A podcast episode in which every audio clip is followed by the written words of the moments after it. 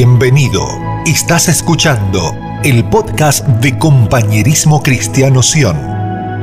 Un espacio diseñado para ser edificados en la revelación de la palabra de Dios. Prepárate, hoy se abre una puerta para que su voz hable a tu corazón.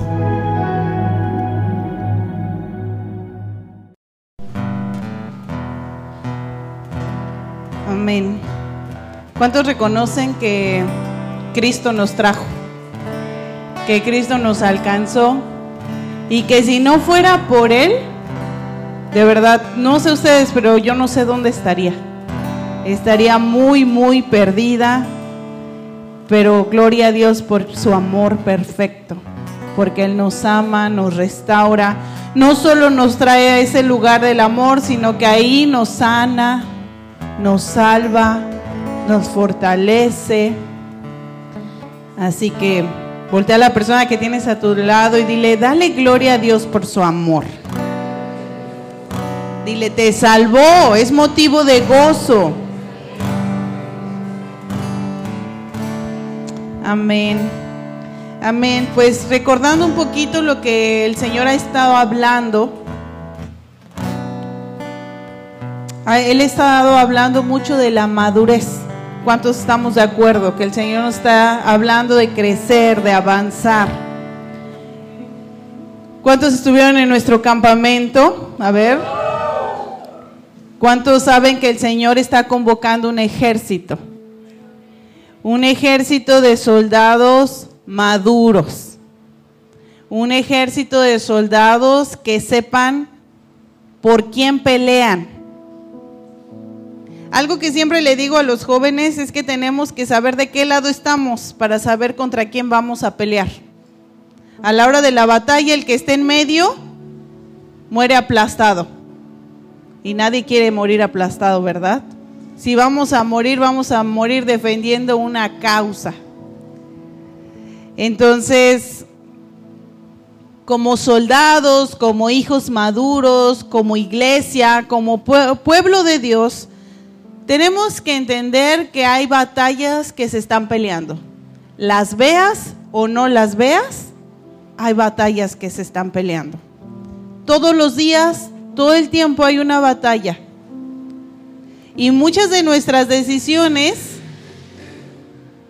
tienen que ver con esas batallas que se están librando en lo espiritual. Ahí donde estás, vamos a cerrar un ratito nuestros ojos y dile, Señor, háblame. No quiero venir a perder el tiempo. Por tu amor, por el amor que me tienes. Hoy te pedimos, Señor, que que esta, esta mañana me hables. Nos hables, Señor, como casa, como cuerpo. Padre, hoy te pedimos que sea tu luz iluminando nuestras vidas, que sea el Espíritu Santo trayendo esa revelación que solo el cielo puede traer a nuestras vidas. Padre, hoy decimos, háblanos. Y si tú quieres que el Señor te hable, levanta tu mano y dile, Señor, háblame. Vine a escucharte, vine a aprender. Señor, háblanos esta, esta mañana, Señor. Te pedimos que sea tu Espíritu Santo, Señor, que seas tú mismo, Padre, hablándonos, ayudándonos a poner en práctica todo lo que aprendemos, Señor. Padre, cancelamos todo espíritu de distracción en el nombre de Jesús es acallada toda voz ajena, todo pensamiento ocioso es cancelado y enmudecido en el nombre de Jesús. Declaramos un ambiente de luz. Sometemos, Señor, nuestros pensamientos a ti, Señor. Gracias, Padre. Gracias, Señor. Amén. Amén. Entonces, sabiendo que hay una batalla que se está peleando todos los días, en todo momento, no es suficiente solo pelear. Nosotros tenemos batallas todos los días. ¿Puedo ver la mano de alguien que no ha tenido ni una batalla esta semana? Todos tenemos batallas de carácter, con las relaciones familiares, con amigos. Nosotros mismos estamos peleando ciertas batallas todo el tiempo. Pero en Cristo no es suficiente y no, no es suficiente que pelees. Necesitamos permanecer. Y voltea a la persona que tienes a tu lado y dile, permanece. ¿De qué lado estás? ¿De la luz o de las tinieblas? No hay otra. El que está en medio, en medio de la batalla, queda aplastado. Y nadie quiere eso, ¿verdad? Tenemos que entender algo. Cuando estamos en Cristo, todos somos soldados. Todos. Así que toca así tu corazón, tu pecho y di, yo soy soldado. El Señor me convocó soy un soldado de la luz, un soldado de la fe. Qué bueno que esta es la última vez que van a ver este letrero acá atrás, porque ya se acabó nuestro campamento. Pero vamos a hablar mucho de las peleas como soldados de la fe. Como soldados tenemos que entender a qué ejército pertenezco tenemos que entender que cuando yo sé a qué ejército pertenezco hay un diseño, hay diseños. Y si yo sé que soy un soldado de la fe, obviamente soy un soldado que está liderado por Cristo. Y todo lo que Cristo quiere es establecer a Cristo en la tierra. Entonces todos los soldados de la fe tenemos que entender que tenemos un Dios de diseños. ¿Sí? La familia es un diseño de Dios. La congregación es un diseño de Dios. Pero así como hay soldados y como sabemos que hay diseños, antes de empezar a hablar, porque hoy a partir de hoy vamos a estar hablando mucho de lo que se requiere para ser un soldado, tenemos que aprender a identificar los enemigos. Y uno de los enemigos que va en contra de todos los diseños de Dios se llama, no les voy a decir todavía cómo se llama, para que estén en suspenso y no se duerman.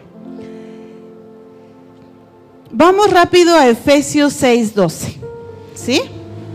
¿Quién tiene su Biblia? No sé si, a ver, vamos Brian. Si está el versículo, creo que lo puse por ahí. Sí, Vamos a leerlo de acá. Dice, porque esta está en otra versión, está en la TLA. Dice, finalmente, dejen que el gran poder de Cristo les dé las fuerzas necesarias. ¿Quién nos da las fuerzas necesarias? Quédense con esa parte. Si tu Biblia dice eso, subráyalo porque lo vamos a necesitar. Todo soldado puede cansarse. ¿Sí? Todo soldado se puede cansar y no está mal. No es pecado cansarse. Ahorita van a ver cuál es el problema de cansarse. Finalmente dejen que el gran poder de Cristo les dé las fuerzas necesarias. Protéjanse con la armadura que Dios les ha dado. Así podrán resistir los ataques del diablo. Porque no luchamos contra gente como nosotros. Una cosa que hace que seamos soldados de Dios es que tenemos que identificar cuál es nuestro enemigo. Tu enemigo no es tu esposo, no es tu esposa, no son tus hijos que se fueron de Cristo. Tienes que identificar cuál es el enemigo. Si estás tomando notas, necesitamos ver de dónde vienen las fuerzas. Vamos a necesitar fuerzas, pero necesitamos identificar quién es el enemigo. ¿Sí? Antes de tener una espada, necesito saber a quién le voy a dar. Porque muchas veces pensamos que nuestro enemigo es nuestro padre, nuestra madre. Muchas veces pensamos que nuestro enemigo es nuestro esposo, nuestra esposa. ¿Quién crees, hasta ahora, quién crees que ha sido tu enemigo? Dice aquí, no luchamos contra gente como nosotros. Entonces las personas no son nuestras enemigas. ¿Sí? Di conmigo, soy amigo, no enemigo. Porque no luchamos contra gente como nosotros, sino contra qué? espíritus malvados que actúan en el cielo. Ellos imponen su autoridad y su poder en el mundo actual. Por lo tanto, protéjanse con la armadura completa. Vamos a estar hablando de la armadura. Así cuando llegue el día malo podrán resistir los ataques del enemigo y se mantendrán firmes. ¿Hasta cuándo? Hasta que llegue el otro domingo. No, tenemos que estar firmes hasta el fin. Porque habíamos hablado, el que permanece fiel hasta el fin, ese será salvo. El que permanece fiel tendrá la corona. Entonces, es algo que hemos estado hablando, es algo que sí va conectado con lo que el Señor nos ha, estado hablando. Dice, ellos imponen autoridad y su poder en el mundo actual. Díganme sí o no, estamos teniendo problemas en el mundo actual. Y si no, vea un poquito las noticias. No es para que se llene de noticias, pero vea, en la mañana me llegaba una notificación que de repente empezaron a arrestar, hubo un arresto masivo contra cristianos.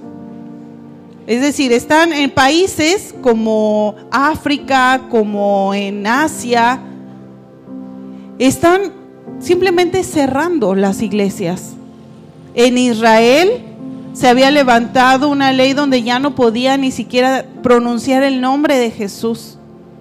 ¿Eso de dónde viene? ¿Del ser humano? ¿O viene de esos principados? No dice principados, ataques del diablo, ¿dónde vamos? Espíritus malvados. ¿No es un espíritu malvado aquel que arresta a un pastor mientras está predicando? ¿No es un espíritu malvado aquel que quiere adoctrinar a los niños? ¿No es un espíritu malvado todo lo que está pasando en el mundo? Entonces ahí tenemos que entender, el pastor Sebastián decía, eh, y lo escucharon, ¿qué vamos a hacer con la inteligencia artificial? Yo les digo hoy, ¿qué vamos a hacer con la, gente, la Agenda 2030? Yo les decía a las chicas, pónganse a investigar.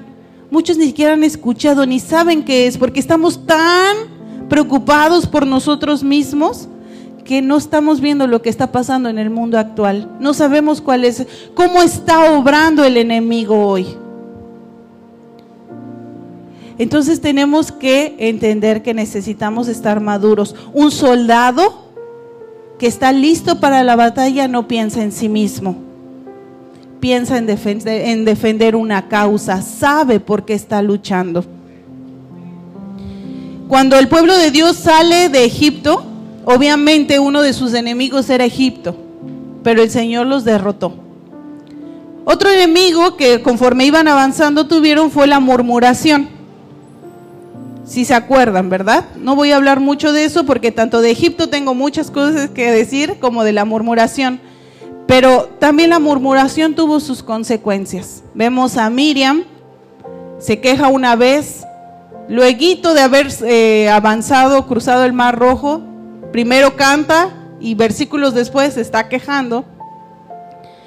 Y después se vuelve a quejar y ahí ya es donde tiene una consecuencia y le da lepra. Una de las cosas que ella dice es, ¿acaso Dios solo le va a hablar a Moisés? ¿Y qué de nosotros? Ella se pone celosa porque Dios le habla a Moisés y no a ella. Y ahí le viene lepra y la sacan del campamento. Y entonces ahí vemos cómo hay enemigos que nos van a ir queriendo impedir llegar a donde Dios nos quiere tener. ¿Dónde nos quiere tener Dios? En la tierra prometida. Una tierra de descanso. Vamos a ver quién es nuestro enemigo. Vamos a... Ajá. A ver, pásale. Deuteronomio 25, 17. ¿Y ya vieron ahí el nombre? ¿No? Nuestro enemigo se llama Amalek. Ese señor. Amalek. Muy bien, 25, 17.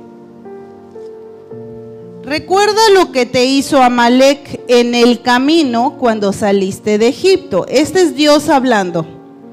¿Cómo te salió el camino y acuchilló a los rezagados entre los tuyos y a los débiles que se atrasaban? Estando tú fatigado y cansado, y no tuvo temor de Elohim. Por tanto, estoy leyendo el 19. Por tanto, cuando Yahvé tu Elohim te haya dado descanso de todos tus enemigos alrededor de la tierra que Yahvé tu Elohim te da por heredar, para, para que la poseas, borrarás la memoria de Amalek debajo de los cielos. No lo olvides. Bueno, aquí está Amalek. ¿Cuál es la indicación que Dios le da? Borrar la memoria de Amalek. Borrar significa hacer que desaparezca, eliminar, esfumar, que ya no haya más registro. Esa era la indicación. Pero vamos a ver quién era Amalek. En estos versículos más o menos nos deja ver sus características. ¿A quién mata Amalek? No sé qué dice tu Biblia en el 18, pero dice que Amalek salió al camino y acuchilló a los rezagados. ¿Quiénes son los rezagados? Ahí más adelante dice, a los débiles que se atrasaban. Cuando Dios convoca un ejército, tenemos que marchar a la misma velocidad. Porque Amalek viene al encuentro de los que se quedan atrás, de los que se quedan rezagados, a los y después dice, cuando tú estabas fatigado y cansado. ¿Estabas fatigado y cansado? Y porque muchas veces cuando caminamos en el Señor, cuando marchamos, cuando peleamos ciertas batallas, muchos nos vamos a cansar. Y como estamos cansados, no vamos a tener fuerzas para regresar y defender a los que se quedaron atrás, a los rezagados. Entonces aquí Dios le dice, tienes que eliminar a Malek porque mató a todos los que se quedaron atrás. También estaban cansados, pero más que tú, tanto que se quedaron atrás. Ahora, ¿quiénes son aquellos que se quedan atrás? Todos los que escuchan y no ponen por obra lo que aprenden. Esos son los rezagados. El Señor nos está hablando de tiempo de madurez, tiempo de avanzar, tiempo de encontrar en Cristo nuestro reposo. Nos está llevando a otro a otro escaloncito. Pero va a haber quienes por no poner en práctica lo que aprenden, se van a quedar atrás. Y entonces, vamos a ver un poquito más quién era Malek. ¿Sí? Vamos a Génesis 36, 12.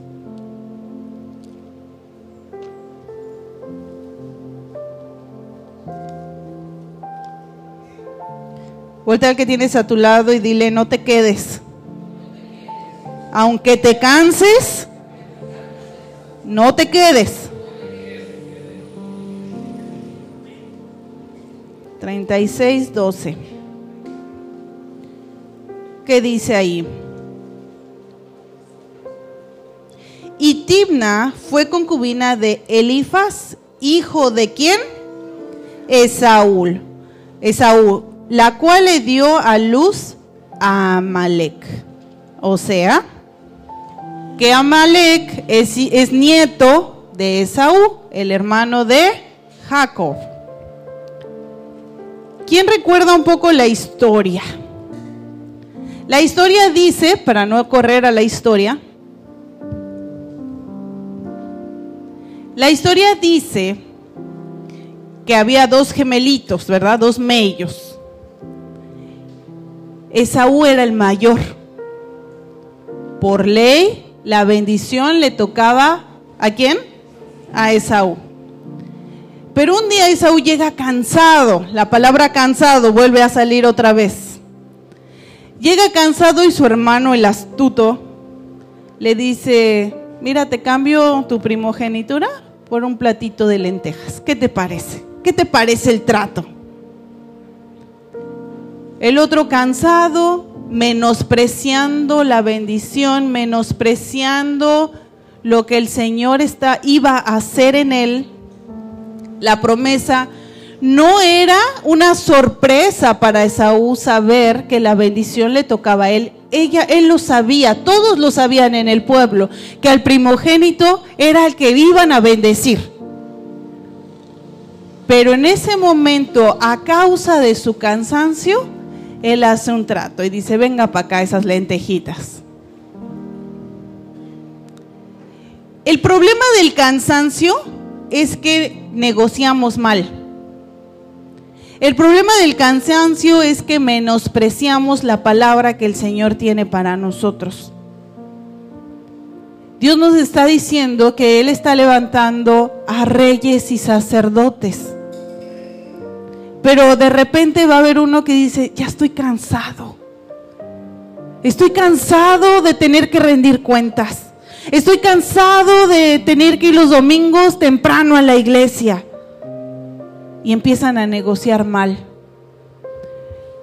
Esaú negoció por un placer temporal. ¿Cuánto le duró ese plato de lentejas? Por más platazo que sea, no creo que más de una hora. Y aquí ya habían pasado muchos años y Dios le dice, borra a Malek. Que no se te olvide que tienes que eliminar todo lo que se diga de Amalek. Esa es la indicación que Dios le da a Moisés. Entonces, voltea a la persona que tienes a tu lado y le cuidado cuando te canses honestamente, es una pregunta, no tienen que repetir. honestamente, ¿quién vino cansado físicamente hoy?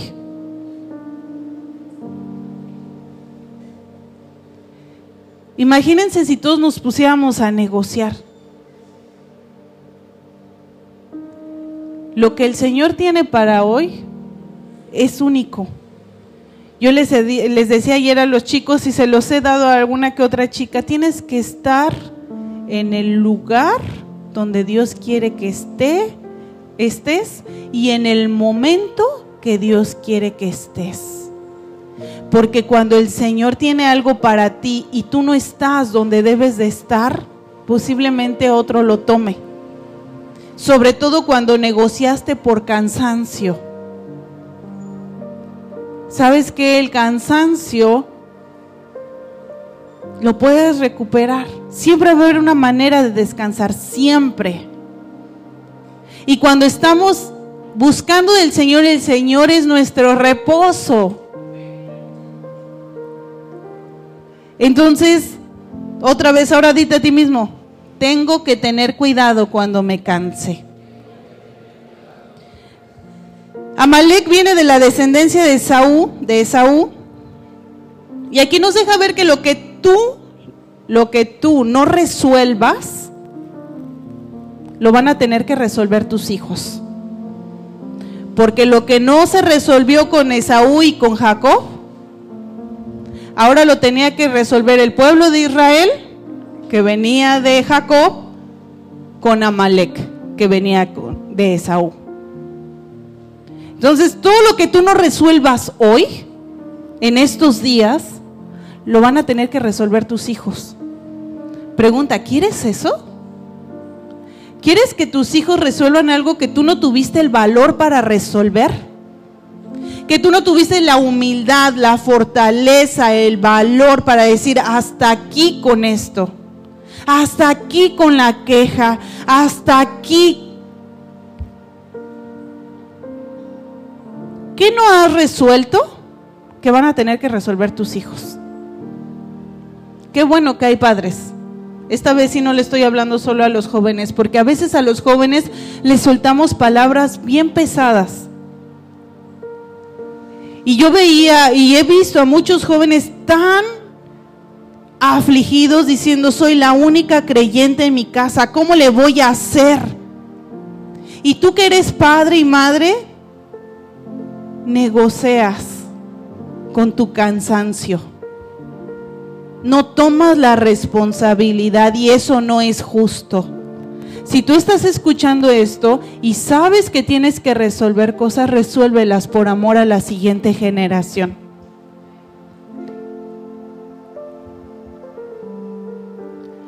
Eres rey, eres sacerdote, eres sacerdota, sacerdotisa, eres reina del Señor. No lo vendas por un placer temporal. No vendas esa revelación, la cual tuvimos las semanas pasadas, por un placer que no dura más de una hora. Si tú tomas esa palabra, esa palabra va a venir a hacer evidencia con tus nietos y bisnietos. Pero si no, como Amalek, va a tener que resolver. Y vamos a ver ahorita cómo termina Amalek. Voltea a la persona que tienes a tu lado mientras buscan Éxodo 17, 9 y dile, resuelve con Dios lo que no has resuelto.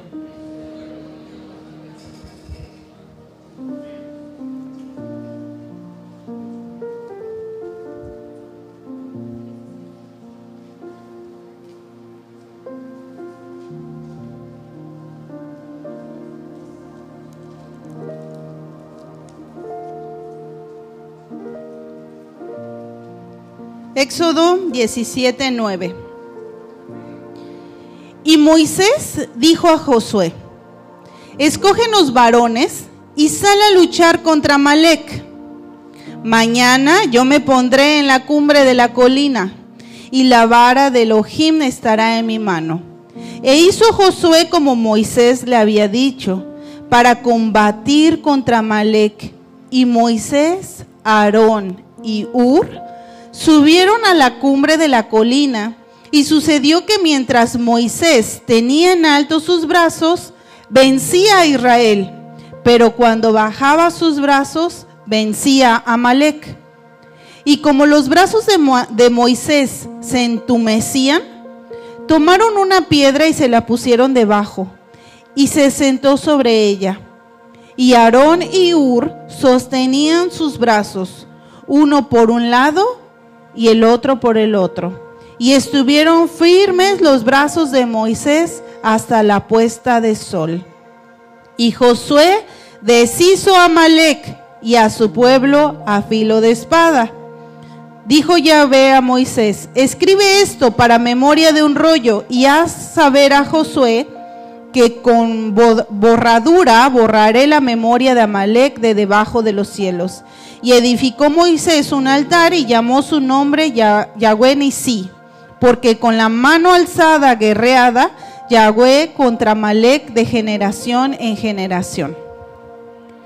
Aquí vemos un diseño. Digan conmigo, el cuerpo es un diseño.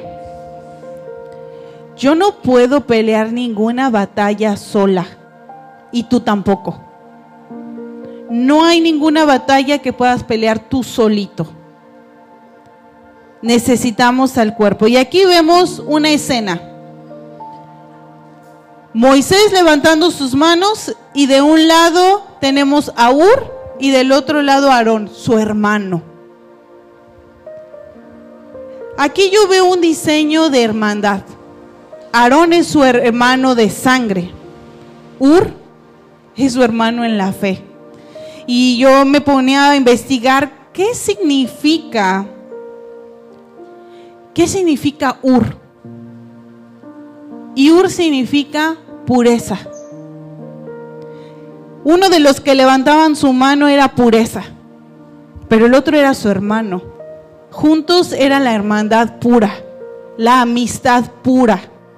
Todos necesitamos un amigo con buenas intenciones en nuestras vidas que no esté con nosotros por algún interés, sino por el beneficio de ganar la guerra del Señor.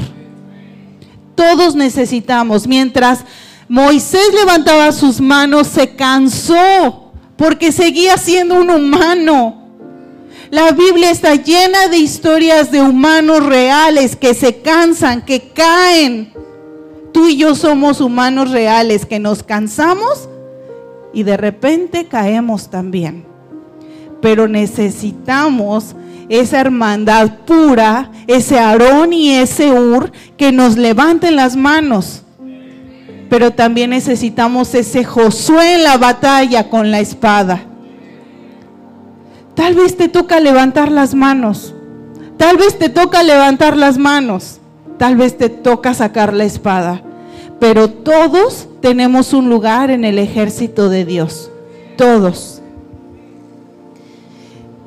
Hablando de qué significan los nombres, estaba un poquito atrás, ¿no? No, no, no estaba. Amalek. ¿Sí estaba? A ver, vamos a regresarle. Amalek del hebreo quiere decir el pueblo que se castiga y se destruye. Es decir, vamos a volver a, un poquito, entendiendo que Amalek es nieto de Saúl, quien no supo resolver lo que tenía que resolver. Las personas que en Cristo no resuelven lo que tienen que resolver, necesitan ser destruidas y castigadas. Eso significa su nombre.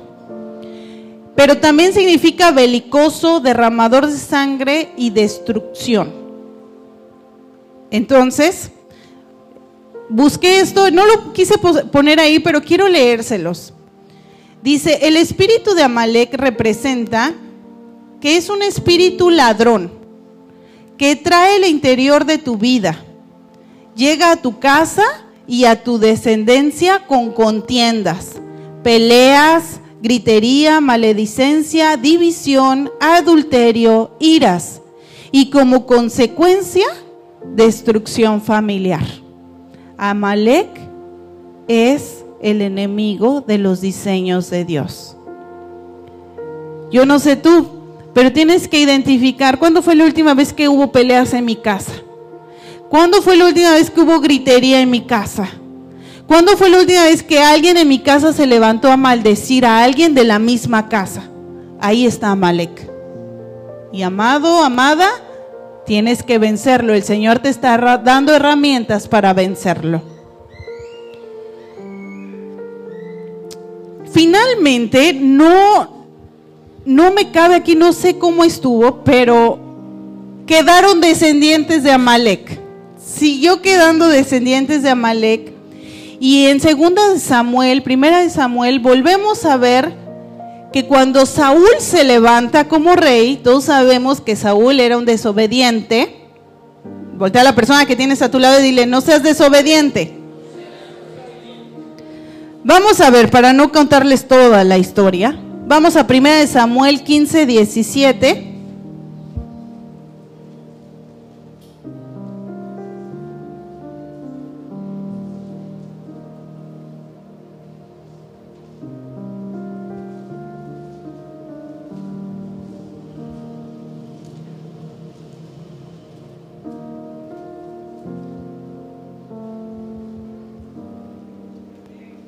Yo no sé tú, pero a mí me pone, me pone con esas ganas de pelear.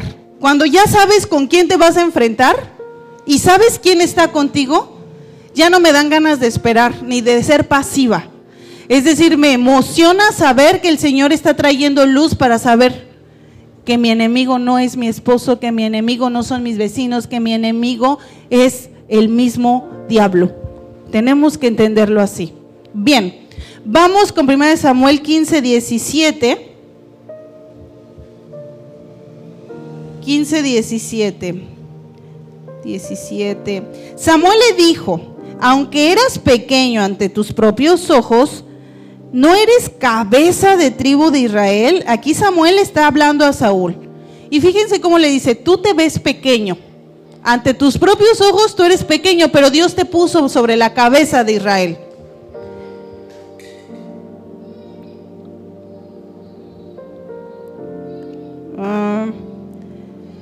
Y Yahvé te ungió por rey sobre Israel. Y Yahvé te envió a una misión y te dijo, ve y extermina por completo a los pecadores.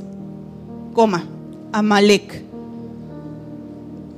Y haz guerra contra ellos hasta exterminarlos. Porque entonces, ¿por qué entonces no escuchaste la voz de Yahvé y has te has precipitado sobre el botín y has hecho lo malo ante los ojos de Dios. Dios le dice a Saúl, ve a la guerra y extermina por completo a los pecadores, extermina por completo a Amalek. Y Amalek se presenta y dice, bueno, al contrario, Samuel, obedecí la voz, sí obedecí, a medias, pero obedecí. Y fui por el camino que Yahweh me envió y he traído a Agag, rey de Amalek, porque los amalecitas se constituyeron como un pueblo y su rey era Agag. Y he destruido por completo a los amalecitas, pero dejó al rey. Pero el pueblo ha tomado ovejas y vacas del despojo, las primicias del anatema, para sacrificarlas a Yahvé. Nos quedamos con el botín y las ovejas, pero es para sacrificio a Dios. Excusas. Voltea a la persona que tienes a tu lado y dile, las excusas no vienen de Dios. El 22 dice, y respondió Samuel, ¿Se complace Yahweh en holocaustos y sacrificios como en la obediencia, como en la obediencia a la voz de Yahvé? He aquí, el obedecer es mejor que los sacrificios y el prestar atención es mejor que la grosura de carneros. Digo conmigo, presta atención. Presta atención. A veces no obedecemos porque ni siquiera ponemos atención en lo que el Señor nos está diciendo. Yo creo, yo sé que me voy a atrever a decir algo que posiblemente está mal, pero aquí le está diciendo, no pusiste atención a la indicación, por eso no obedeciste. Es tan importante prestar atención a lo que el Señor está diciendo y hacerlo tal cual lo dijo. Mucha gente es desobediente porque no sabe escuchar, porque no quiere escuchar, porque no le gusta escuchar. Entonces Dios te está dando perlas y después vienes y saltas con una cosa que no tiene nada que ver porque no pusiste atención en lo que el Señor te estaba diciendo. ¿Qué fue lo último que el Señor te dijo que hicieras y no has hecho? Ahí está. Si tú tienes una cosa que el Señor te pidió que hicieras y no la has hecho hasta ahora, entonces estás siendo desobediente o simplemente no pones atención. Pero el Señor necesita de nosotros, su pueblo, obediencia inmediata y completa, porque si no, no le sirve de nada a Él. Vamos a, seguir.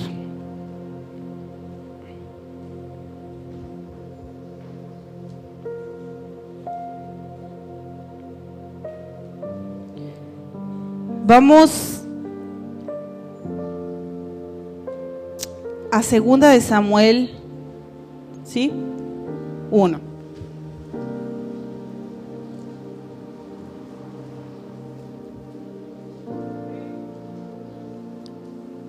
Estábamos cerca. ¿Por qué me gusta ponerlos a leer? Para que lean la historia, amados. Necesitamos saber qué dice la escritura. Necesitamos historia. Necesitamos leer, necesitamos. Segundo de Samuel 1 del 1 al 10. Después de la muerte de Saúl, cuando David regresaba de golpear a Malek, ¿quién fue a golpear a Malek? David. Sucedió que David se detuvo dos días sin que Al tercer día llegó un hombre del campamento de Saúl con sus vestidos rotos y tierra sobre su cabeza. Y ocurrió que cuando llegó ante David, cayó en tierra sobre su rostro y se postró. Y David le dijo, ¿de dónde vienes? Y él le respondió, he sido rescatado del campamento de Israel. Y David le preguntó, ¿qué sucedió? Dímelo ahora. Y él le dijo, el pueblo huyó de la batalla y muchos del pueblo cayeron y murieron. Y también Saúl y su hijo Jonatán. Otra vez, volvemos a ver que cuando tú no haces algo bien, no nada más eres afectado tú, también tus hijos. También Jonatán ha muerto. Entonces David dijo al joven que le informaba, ¿cómo sabes que Saúl y su hijo Jonatán han muerto? El joven que le informaba dijo, me encontraba casualmente en el monte Gilboa, y he aquí Saúl estaba apoyado sobre su lanza, Y aquí los carros y los jinetes lo habían alcanzado. Y él volviéndose me dio, me vio y me llamó.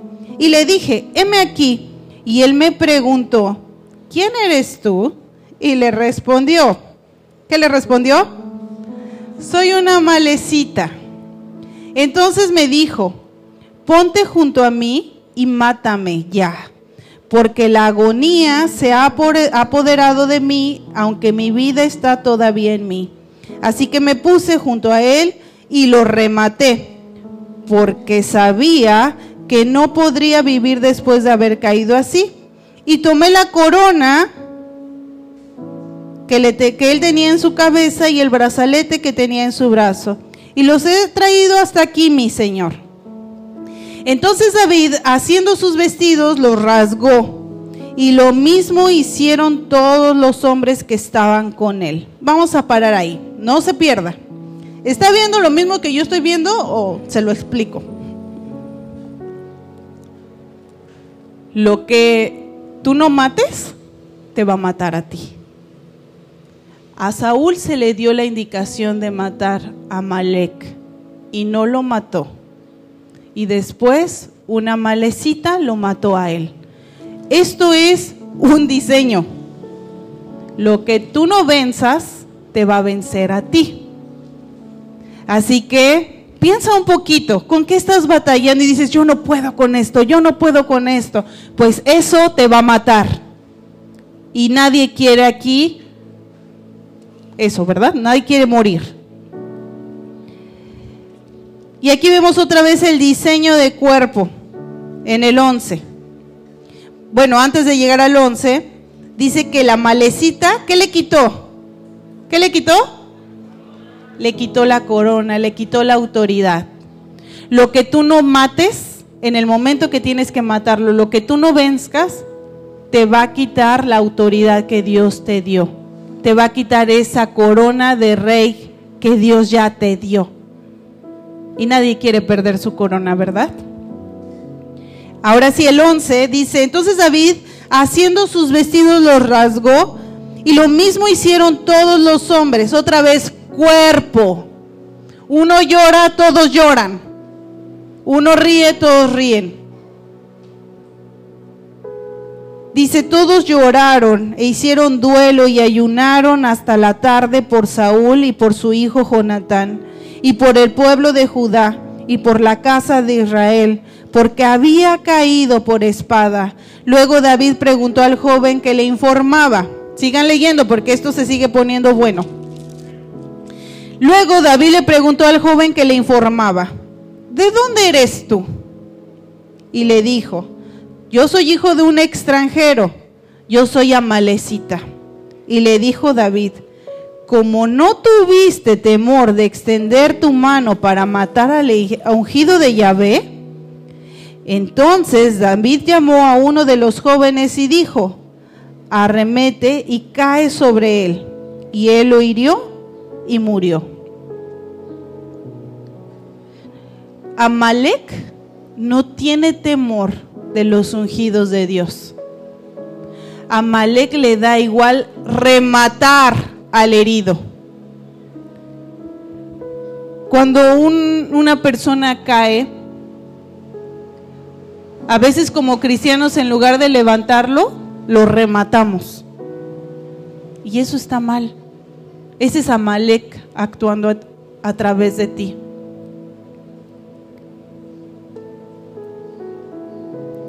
Amalek no le da temor.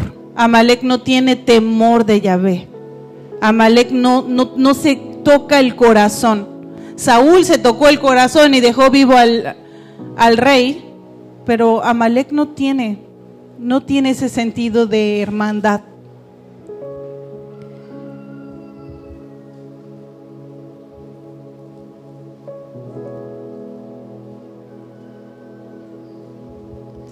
David lloraba, todos lloraban. David peleaba, todos peleaban. ¿Cómo estamos? Cuando alguien llora, tú te ríes del que llora. Tenemos que aprender a ser cuerpo. El cuerpo de Cristo es un diseño del cielo. Dice la palabra, llora con los que lloran, alégrate con los que se gozan.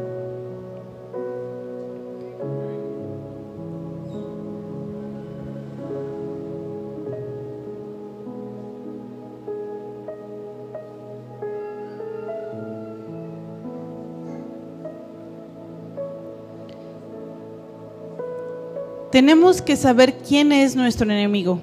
Antes de querer tomar como congregación, muchos jóvenes ya vienen con su armadura y toda la cosa, ¿no? De este campamento. Y los niños también vienen con su armadura. Pero para los que todavía vamos a estar trabajando con esto, de nada te sirve una armadura, estar en las filas, si no sabes quién es tu enemigo si te cansas muy rápido y negocias, si no tienes compasión por tu propio ejército, vamos a seguir hablando de todo esto. Esto solo fue la introducción.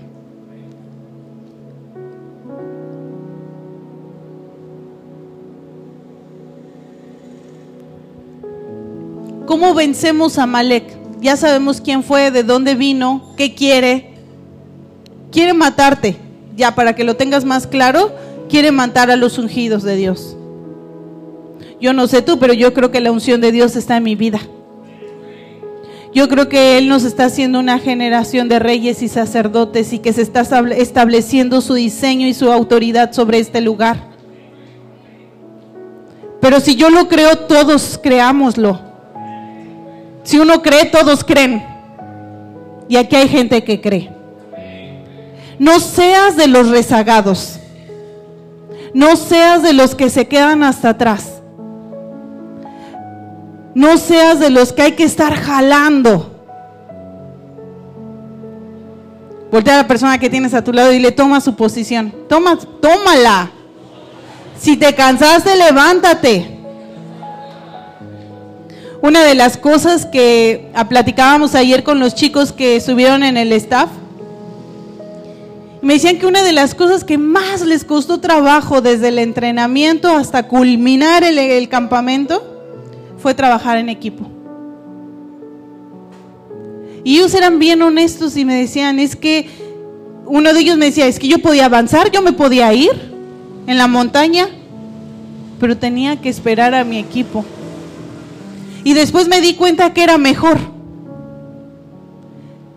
todos nosotros batallamos con el orgullo de yo sí puedo y lo puedo hacer mejor que tú. Y eso en el cuerpo de Cristo no va. ¿Cuántas veces te levantas y piensas que porque tú oras en la mañana eres mejor que tu esposo, mejor que tu esposa? Que tú eres más espiritual. Y en lugar de fortalecer a la familia, estoy hablando de las casas, en lugar de fortalecer, tomar tu lugar con esa autoridad que el Señor te dio, empezamos a hacer Miriams, a quejarnos. Y de repente ya tenemos lepra espiritual y ni cuenta nos hemos dado. Entonces el Señor te está abriendo los ojos diciendo, a ver, eres parte de un ejército, sí puedes, pero puedes más con un ejército al lado.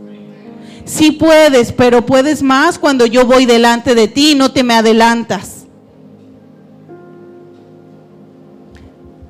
No dejemos entrar a nuestra casa Malek. Él no tiene compasión.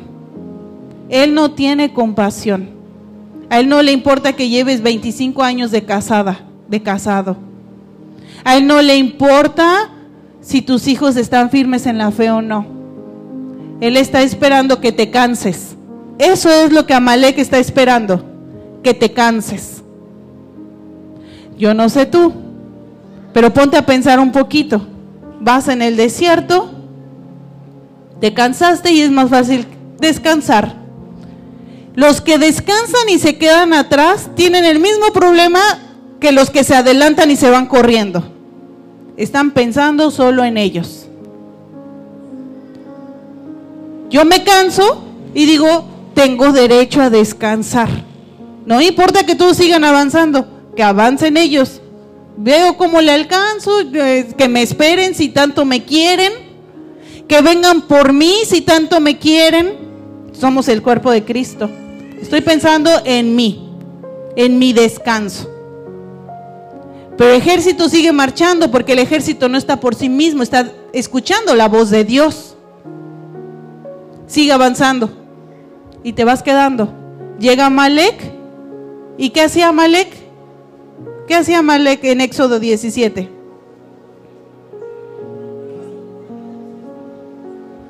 Él mataba a los que estaban cansados. Y pasa lo mismo con los que se van rápido. Yo puedo, yo ya me sé la escritura, yo oro, yo veo, yo tengo visiones, yo esto, yo alcanzo a otros y voy. No me importa si mi esposo ya se quedó hasta allá atrás, o mi esposa, o mi hijo, o mi madre, mi padre, no importa si ya se quedaron hasta allá atrás. Yo puedo, les voy a demostrar a todos que yo puedo, soy el ungido del Señor. Orgullo. Te vas a topar con Amalek. Ahora sí, vamos a avanzar. Y ya estoy terminando. Yo te voy a te voy a pedir que investigues todo lo que puedas de Amalek. Esto es profundo. Daniel me decía, no, haz la parte 1 y la 2. No. Vamos a leer, vamos a ponernos de acuerdo para escudriñar las escrituras. Yo decía, no, la otra semana, ahora sí, ¿dónde están los niños? Nos toca clase. Ya tuvimos campamento, pero ya la próxima semana nos vamos a ver en nuestra clase. Para ver ahora con ellos cómo vamos a seguir avanzando. Hubieran visto lo hermoso que fue terminar con los niños el viernes todos los niños con sus banderas adorando al Señor.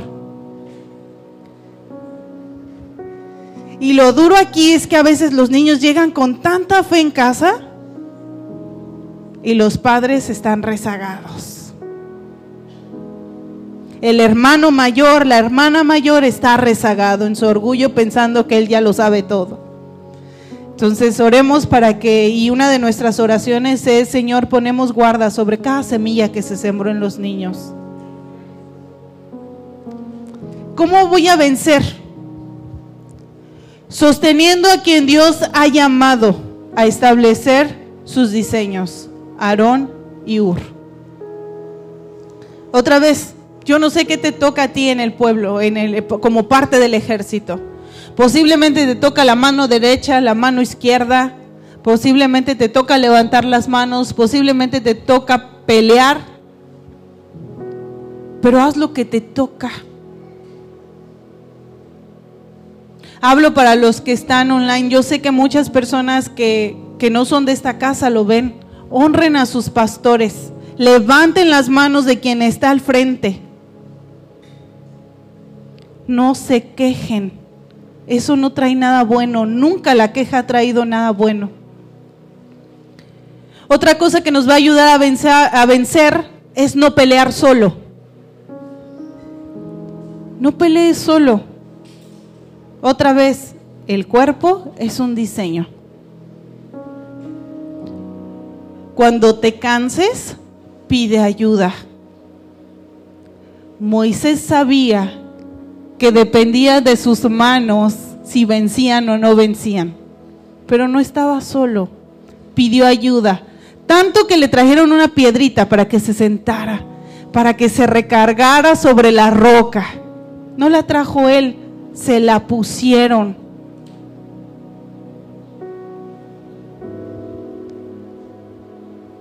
No tomes decisiones solo o sola cuando estás cansado. Ya no voy a ir a la iglesia porque estoy cansado de ir los domingos y luego ahora quieren que vaya el martes y ahora van a empezar con grupos pequeños. Ya no voy a ir. ¿Ya? Tomaste la decisión tú. No te importa el que ha visto tu testimonio. No importa que no te das cuenta, pero los chiquitos te están viendo. Porque tú ya estás cansado, ya estás cansada. No importa el hermano de al lado que hace un compromiso y dice, yo voy.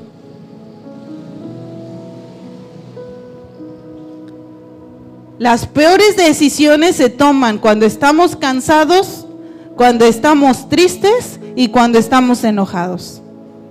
No tomes decisiones. ¿Cuál es la prisa? ¿Estás cansado? Descansa. No tiene nada malo descansar.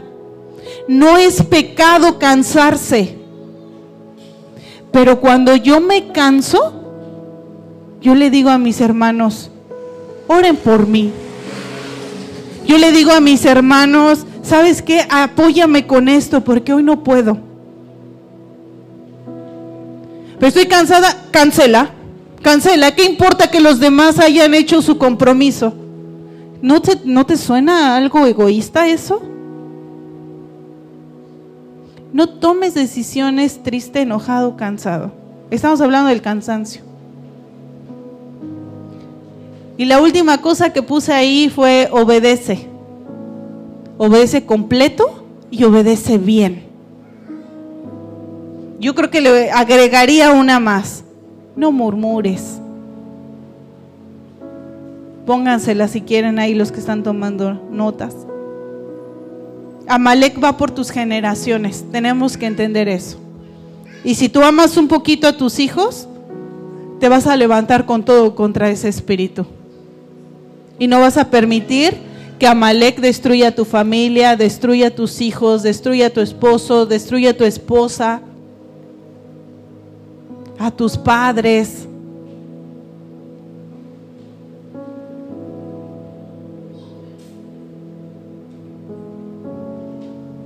Uno levantaba sus manos, otros lo sostenían. ¿Qué decisiones has tomado cuando estás cansado?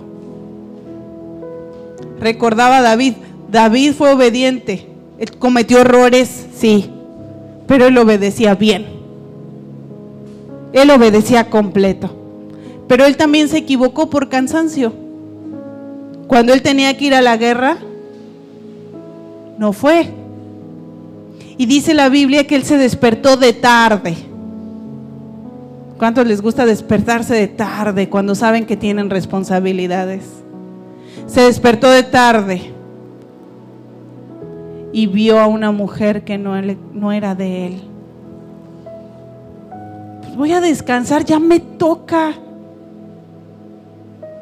ay, estamos cansados, tres semanas, cuatro semanas con el entrenamiento, ay, el, todo lo que hemos hecho, wow, hay cosas que hacer y el reino es más importante.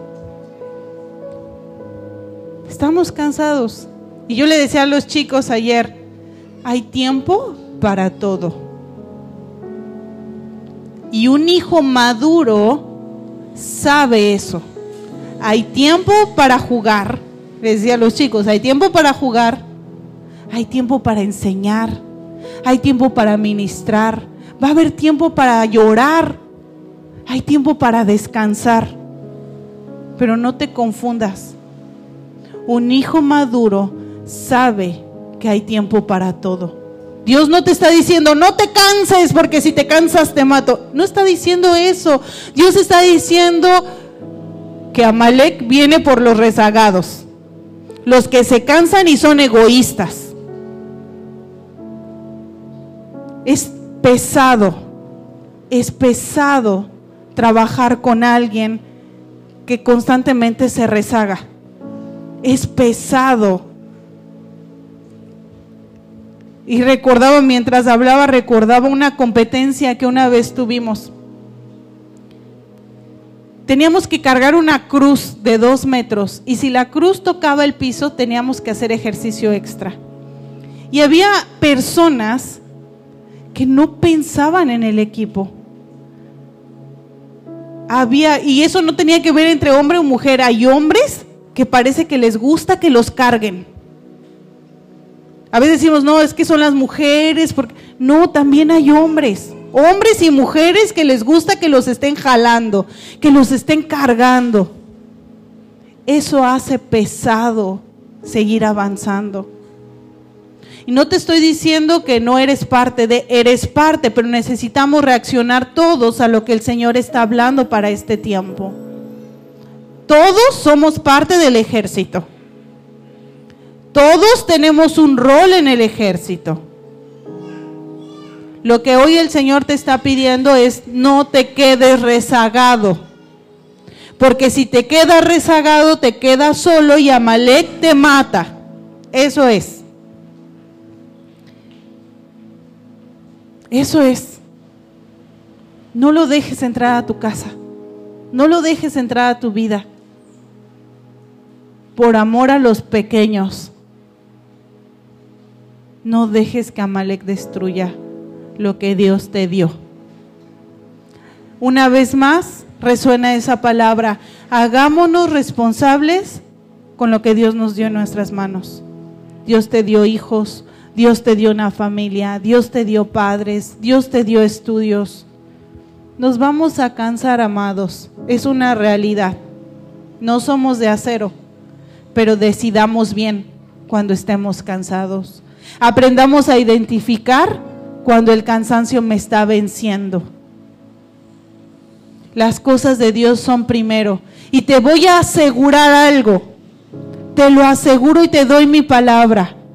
Cuando te concentras en hacer lo que Dios te pide, Él te da descanso. Él se encarga de que tú descanses. Él se encarga de que llegues a la tierra prometida. Pero no te quedes. Ponlo a Él como prioridad y no a tus propias necesidades. Vamos a ponernos de pie.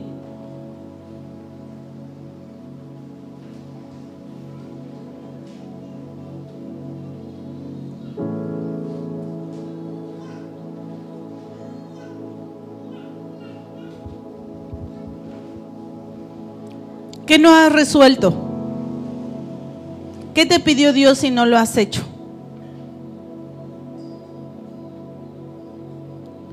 ¿Qué te ha estado pidiendo el Espíritu Santo y no lo has hecho? Hay cosas que se tienen que poner en orden en la familia y lo estás postergando y lo estás dejando y lo estás dejando. Si tú no lo solucionas, lo van a tener que enfrentar tus hijos. Y eso no es justo. Sobre todo si estás escuchando esto hoy. Piensa un poquito en todas las cosas que tienes rezagadas. Piensa en lo que el Señor te está pidiendo y que no has hecho. Piensa en todas las cosas que haces cuando te cansas. ¿Cómo hablas? ¿Cómo le hablas a tu hija, a tus hijos? ¿Cómo le hablas a tu esposo? ¿Cómo le hablas a tu esposa cuando estás cansado? Cometemos errores cuando estamos cansados. Y empecémonos a poner a cuentas delante del Señor. Amalek es un espíritu. Si bien ya no existe físicamente, es un espíritu. Es un espíritu que viene por, por todos aquellos que creemos en las promesas. Por todos aquellos que creemos que hay una tierra prometida. Por todos aquellos que salimos de Egipto, que salimos del sistema, del mundo. El espíritu de Amalek viene por aquellos que creen. Va a estar ahí. Pero quien quien lo vence por completo es Cristo Jesús. Solo hagamos nuestra parte, seamos obedientes, descansemos cuando tengamos que descansar.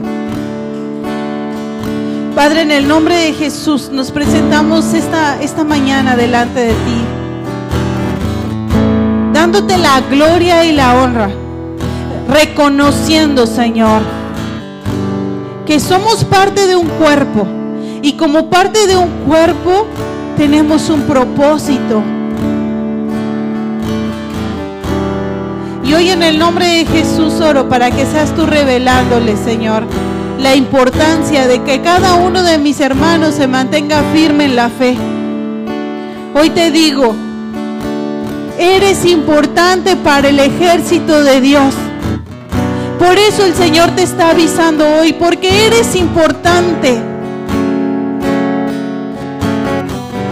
El Señor te está avisando con quién tienes que pelear.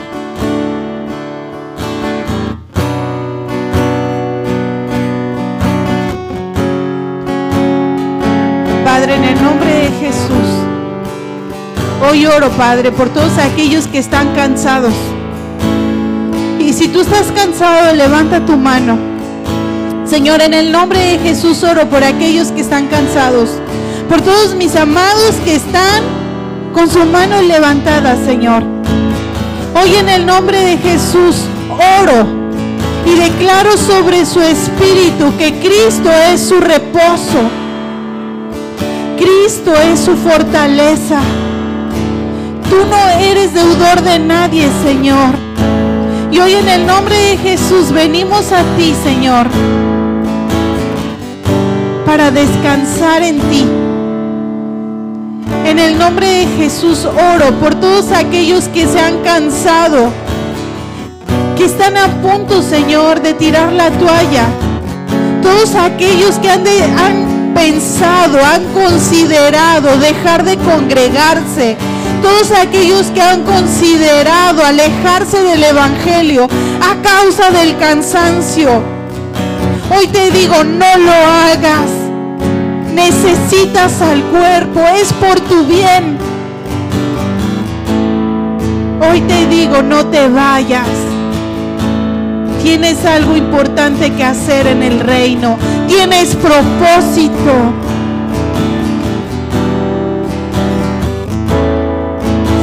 fortalecido sus corazones en el nombre de Jesús. Sean fortalecidos sus espíritus en el nombre de Cristo. Padre, hoy nos presentamos delante de ti, Señor, creyendo que somos reyes y sacerdotes. Y no vamos a negociar eso. Tomamos nuestra posición, Señor, en las filas del ejército de Dios tomamos nuestra posición y estamos decidiendo aún ser entrenados, capacitados, Señor, en toda buena obra, Señor, para establecer tu reino en esta tierra. Hoy en el nombre de Jesús declaramos que Amalek no prevalece en el nombre de Jesús no tiene autoridad sobre mi casa, no tiene autoridad sobre mi vida. Él intenta atacar al ungido sin compasión. Pero hoy en el nombre de Jesús le decimos, estás vencido. A ti te recordamos que estás vencido, que ya fuiste vencido. Padre, te damos gracias, Señor. Gracias por aquellos soldados que se mantienen firmes, Señor. Y que aún su fe llena la fe del de al lado y del de enfrente y del de atrás. Hoy te voy a decir una cosa, tu fe es visible. Tu fe es visible y tu fe se contagia también. Gracias Señor te doy por todos aquellos hombres y mujeres en la historia, en la actualidad y los que han de venir, que se han mantenido firmes hasta el final, que se han mantenido firmes y valientes hasta el final, porque su fe, Señor, nos inspira hoy. La fe y la determinación de David nos sustenta hoy, Señor. La fe y la obediencia de Esther, la fe y la obediencia de Gedeón, la fe y la obediencia, la valentía de Jesucristo nos sustenta hoy.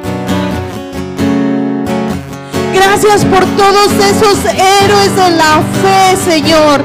Que no está su nombre en la Biblia, Señor, pero está escrita en tu libro, Señor. Gracias por todos esos misioneros, por todos esos pastores que se han parado firmes a pesar del cansancio, a pesar, Señor, de las caídas, A pesar, Señor, de las críticas, Señor. No tengo duda que tienen una corona, Señor. No tengo duda de que los has puesto como generales tuyos, Señor. Y hoy te pedimos, Señor, que nos ayudes a mantenernos firmes hasta el fin. Hoy, Señor, en el nombre de Jesús, oramos por la fortaleza que viene de Jesucristo. Sea establecida y sea una verdad en nosotros. Padre, te damos gracias, te bendecimos y declaramos que tú eres el Dios de nuestra fortaleza. Tú eres nuestro Dios.